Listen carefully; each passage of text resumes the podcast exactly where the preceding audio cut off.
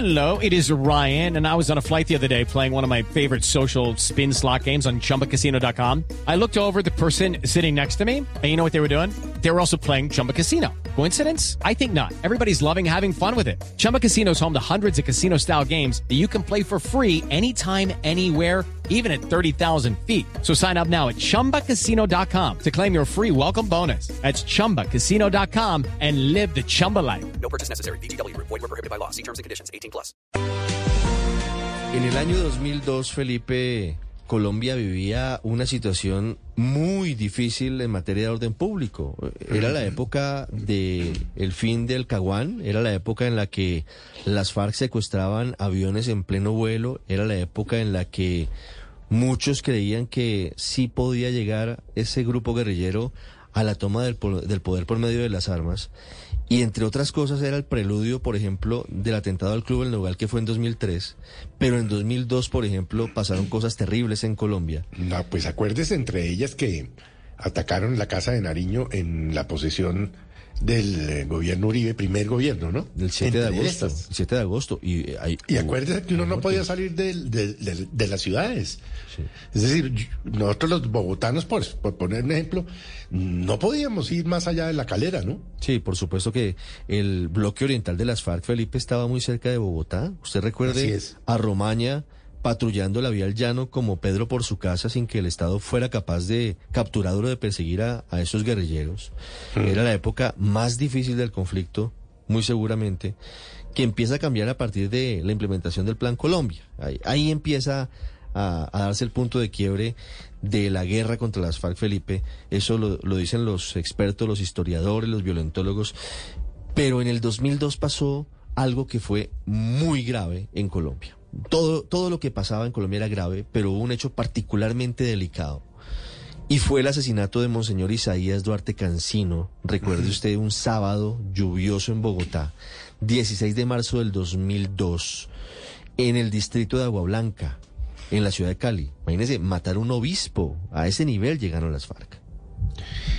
No me acordaba yo del- de este atroz crimen, ¿sabe? ¿no? Ma- mató, mataron las FARC a Monseñor Isaías Duarte Cancino. Y fíjese usted, Felipe, que exactamente 20 años después de ese asesinato, la Corte Suprema de Justicia determinó que sí, que el secretario de las FARC ordenó el asesinato de Monseñor Duarte Cancino porque había sido muy crítico contra las FARC, entre otras cosas por los secuestros en su contra, por los secuestros, por toda la política criminal que, que había desplegado ese grupo, el impuesto 001, las extorsiones, todo lo que hacían las FARC. Y desde el púlpito les daba muy duro. Y el secretariado, según demostró la Fiscalía y la Corte Suprema le da validez, el secretariado de las FARC ordenó el asesinato de Monseñor Isaías Duarte Cancino. Y en las últimas horas, Felipe, en vista de que la gran mayoría de los integrantes del secretariado o están muertos, Alfonso Cano, eh, el Mono Jojoy y otros, eh, y los otros están en la JEP, no puede la Corte Suprema actuar en esos casos, eh, dijo el único, el único integrante del antiguo secretariado de las FARC que está vivo y que no está sometido a la JEP es Iván Márquez y lo condenó a 25 años de cárcel por el asesinato de Monseñor Isaías Duarte Cancino. Hoy Iván Márquez, protegido por el régimen de Venezuela, en Caracas, recuperándose de, de un atentado que sufrió en su contra. El padre Gersaín Paz era la mano derecha de Monseñor Isaías Duarte Cancino, hoy es párroco de la zona de Llano Verde en la capital vallecaucana. Padre Gersaín, buenos días. Eh, buenos días, eh, Ricardo, y creo que Felipe está allá, Sí, y a los amigos de la Blue Radio. Buenos días, ¿cómo están? Padre, recordando hoy a Monseñor Isaías Duarte Cancino, 20 años después de su asesinato, ¿cómo pasa el tiempo y, cuántos dolores a veces se nos, se nos olvidan por tanto que hemos vivido en Colombia? Pero la Corte Suprema ha decidido condenar en las últimas horas, como les contábamos a los oyentes, a Iván Márquez. ¿Cómo recibe usted que, que vivió muchas cosas al lado de Monseñor Duarte Cancino y estuvo al lado en el momento de su asesinato esta sentencia de la Corte Suprema? Pues nos alegra mucho, como dice el refrán, que la justicia cojea, pero finalmente llega. A mí me parece que no se puede convertir en un paraguas de absoluta impunidad toda la ola de crímenes que durante más de 60 años las guerrillas de las FARC humillaron y pusieron de rodillas ante el terror a una cantidad de maravillosos colombianos que algún día quisiéramos a- añorar la paz definitiva. Lo que vivió el arzobispo, por ejemplo, en, en la diócesis más violenta del mundo, que era la diócesis de Apartado, Antioquia, que se acaba de llevar de Medellín, fueron cosas que le taladraron el alma al arzobispo. Él era de corte tradicional, ultraconservador de la iglesia, se ordenó en Roma como sacerdote y, y tenía pues esa, esa línea pues conservadora del Vaticano y a él lo golpeó terriblemente el ver quemando casas allá en apartado con gente viva allá y hasta que el último alarido no se escuchaba, no se iban los bandoleros.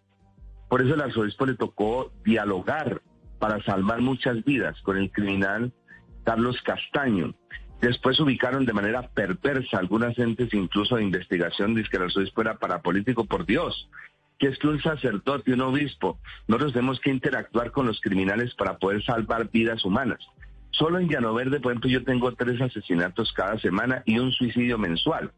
Y a mí me sabe llegar alguna chica, le digo, ¿por qué estás eh, vestida de hombre o alguna cosa? No es que me gustan las mujeres.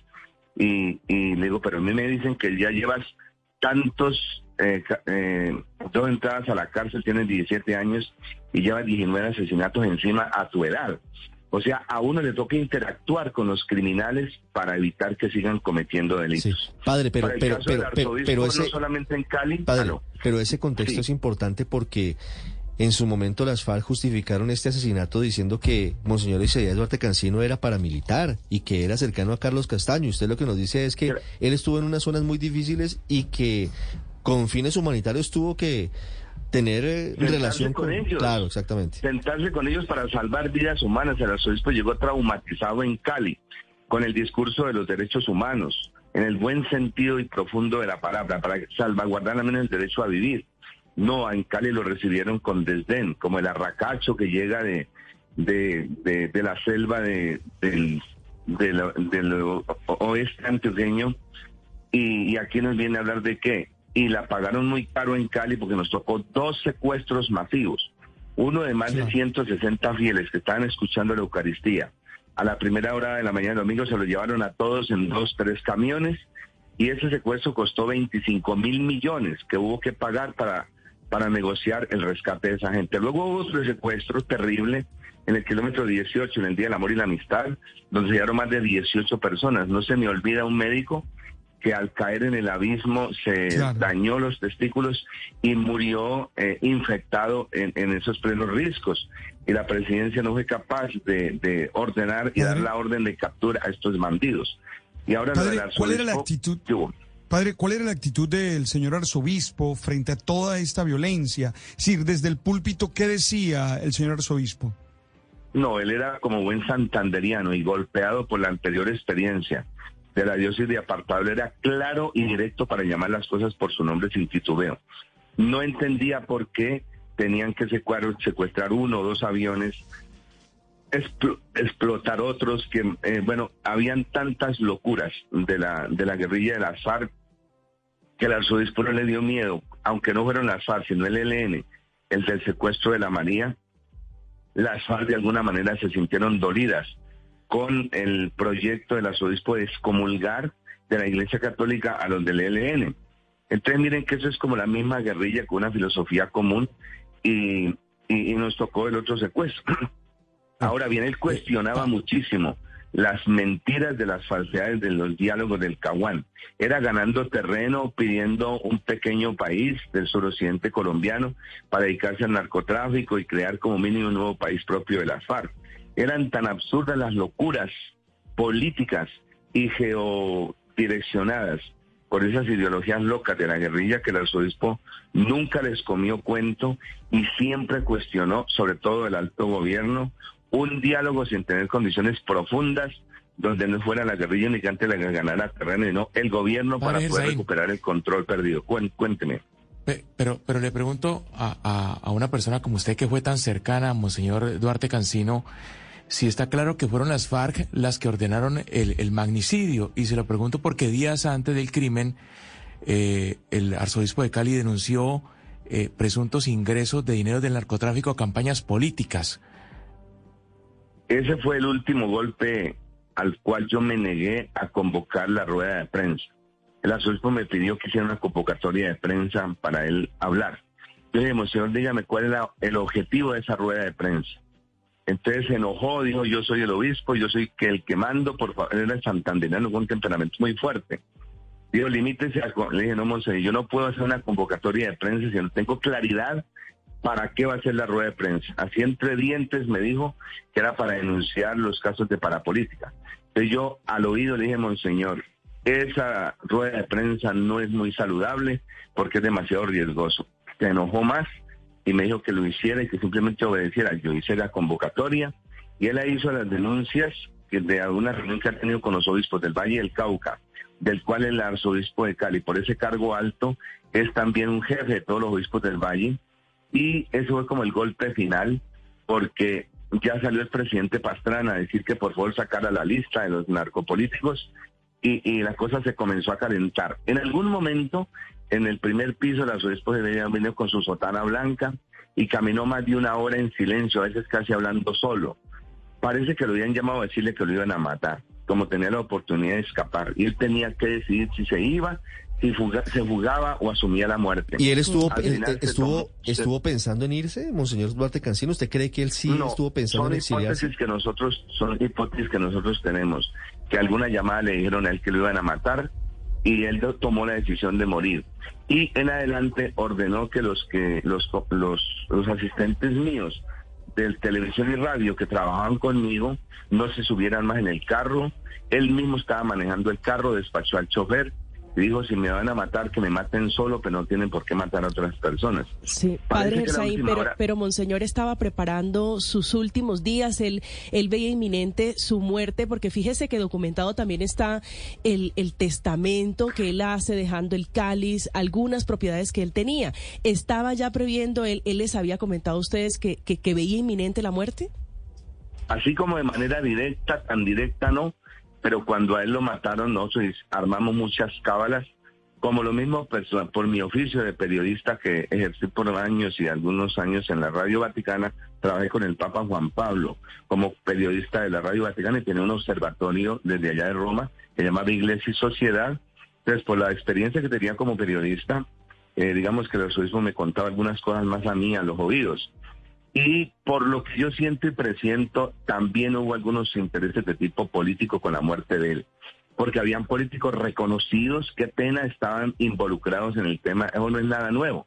Este país lleva 50 años acostado con la prostituta del narcotráfico y la conexión entre política y narcotráfico no es ningún secreto para ningún colombiano.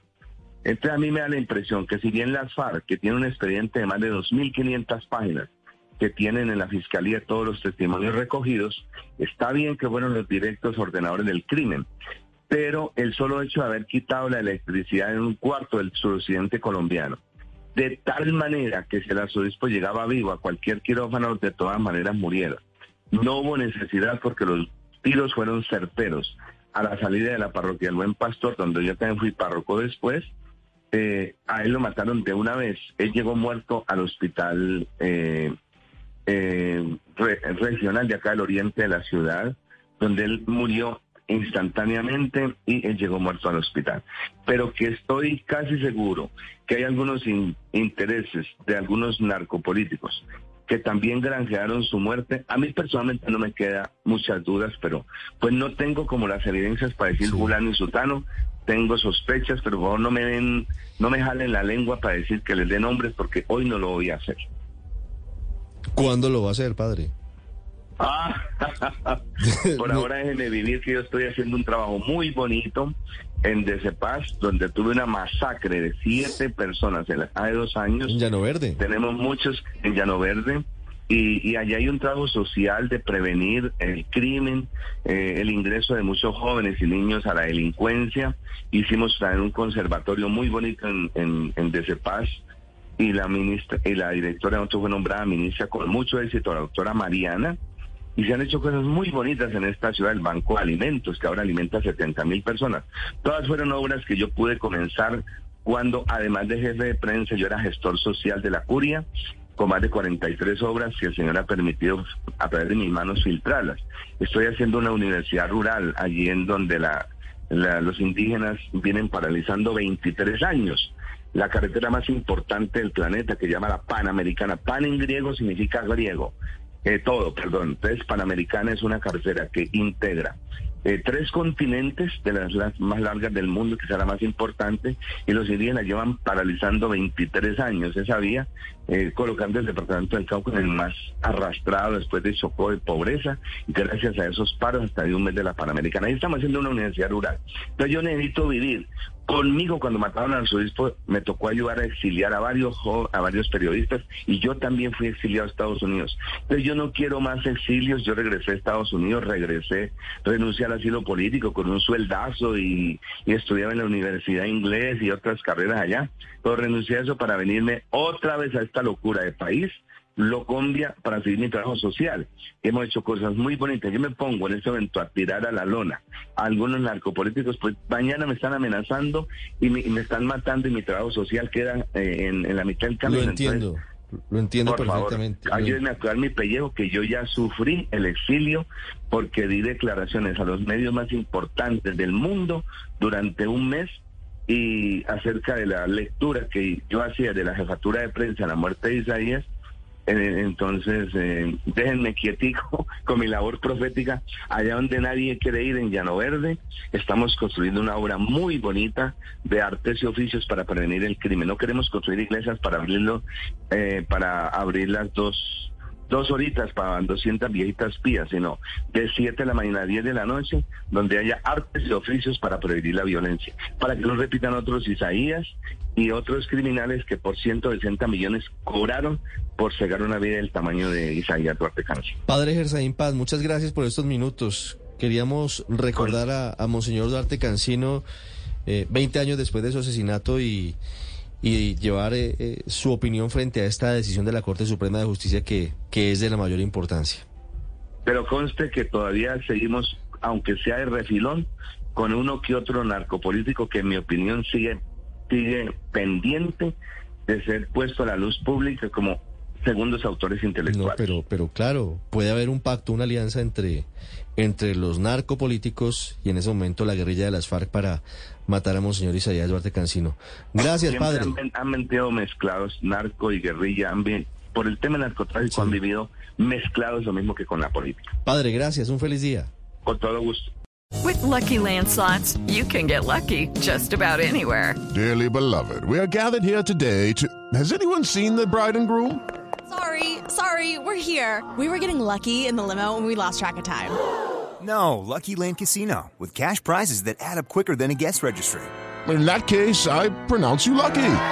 Play for free at LuckyLandSlots.com. Daily bonuses are waiting. No purchase necessary. Void where prohibited by law. 18 plus. Terms and conditions apply. See website for details.